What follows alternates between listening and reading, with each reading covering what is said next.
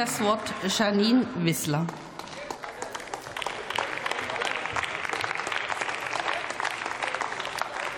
Frau Präsidentin, meine Damen und Herren! Der Haushaltsentwurf der Ampel ist ein Kürzungshammer und sieht drastische Einschnitte vor. Weniger Geld für Soziales, für Jugendliche, für die politische Bildung. Und das hat dramatische Auswirkungen auf viele Menschen. 45 Millionen weniger für Jugendsozialarbeits- und Integrationsprojekte. 35.000 Freiwilligenplätze sind gefährdet. 200 Millionen weniger für die Wiedereingliederung von Langzeiterwerbslosen. Der Bundeszuschuss zur Pflegeversicherung gestrichen. Das heißt, noch höhere Eigenanteile für Pflegebedürftige und Angehörige. Und jede dritte Migrationsberatungsstelle steht vor dem Aus. Diese Woche wurde viel über Prioritätensetzung gesprochen. Ja, die wird in der Tat deutlich. Statt den enormen Reichtum in diesem Land angemessen zu besteuern, kürzen Sie bei denen, die ohnehin schon viel zu wenig haben, bei denen, die Hilfe brauchen, die krank sind. Das nenne ich schäbig, meine Damen und Herren. Die Sozialverbände sprechen von sozialem Kahlschlag, dort, wo das Geld am nötigsten gebraucht wird. Die Ampel ist die Regierung der gebrochenen Versprechen. Ein paar Beispiele. Im Koalitionsvertrag heißt es, die Wohlfahrtsverbände sind eine wichtige Stütze der Daseinsvorsorge. Wir wollen für sie verlässliche Partner sein. Als verlässliche Partner kürzt die Ampel den Verbänden die Mittel um ein Drittel.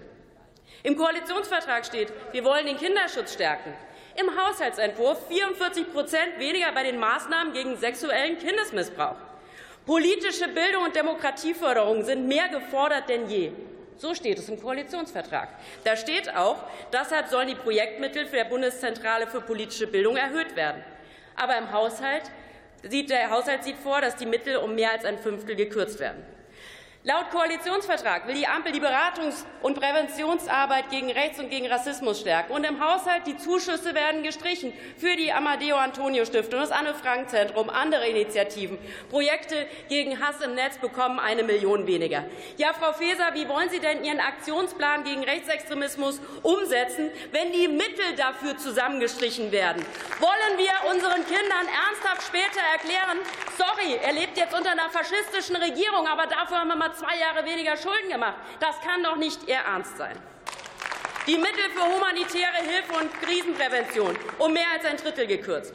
Und wer braucht schon Katastrophenschutz in Zeiten des Klimawandels und der dramatischen Folgen? Da kann man doch mal 23 Prozent einsparen. Das ist doch verantwortungslos. Ihr eigener Koalitionsvertrag ist offenbar das Papier nicht wert, auf dem er steht. Und dann kommen wir mal zu dem ganzen Trauerspiel um die Kindergrundsicherung. Das größte sozialpolitische Vorhaben der Ampel sollte es werden. Familienministerium selbst hat 12 Milliarden dafür veranschlagt. Familienministerin Paus hat im Streit über die Kindergrundsicherung das Steuerentlastungsgesetz blockiert. Das Familienministerium 12 Milliarden, das haben Sie gefordert, Frau Paus. Und äh, nun haben Sie 2,4 statt 2 Milliarden dafür bekommen. Und Herr Lindner hat sich im Gegenzug noch eine weitere Milliarde für Steuerentlastung für die Unternehmen genehmigt. Da greift man sich doch an den Kopf. Und dieser Etikettenschwindel soll die größte und letzte Sozialreform dieser Ampel gewesen sein.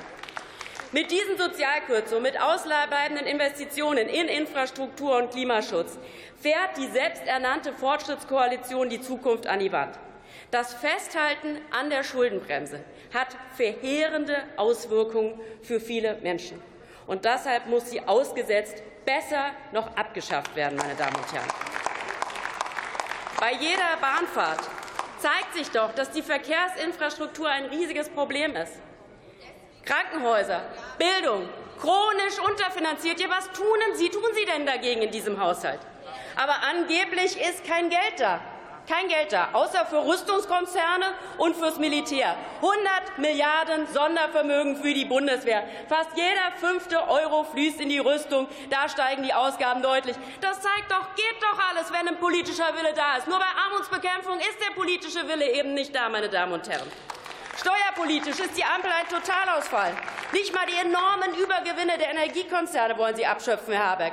An die großen Konzerne, die Superreichen, die Krisengewinner, da will die Regierung nicht ran. Aber bei Jugendprojekten, da sitzt der Rotstift locker. Und es ist doch geradezu lächerlich, wie SPD und Grüne versuchen, sich hinter Herrn Lindner und der kleinen FDP zu verstecken, wenn es darum geht, wer die Schuld an all den Kürzungen trägt. Sie sind eine Koalition. Kanzler Scholz und Vizekanzler Habeck sind doch nicht die Geiseln der FDP und von Finanzminister Lindner. Sie alle zusammen sind doch Partners in Crime. Und Ihre Politik verschärft die soziale Spaltung. Und dafür trägt jeder Abgeordnete und jeder Abgeordnete in diesem Haus Verantwortung, der einem solchen Kürzungshaushalt seine Zustimmung gibt. Vielen Dank.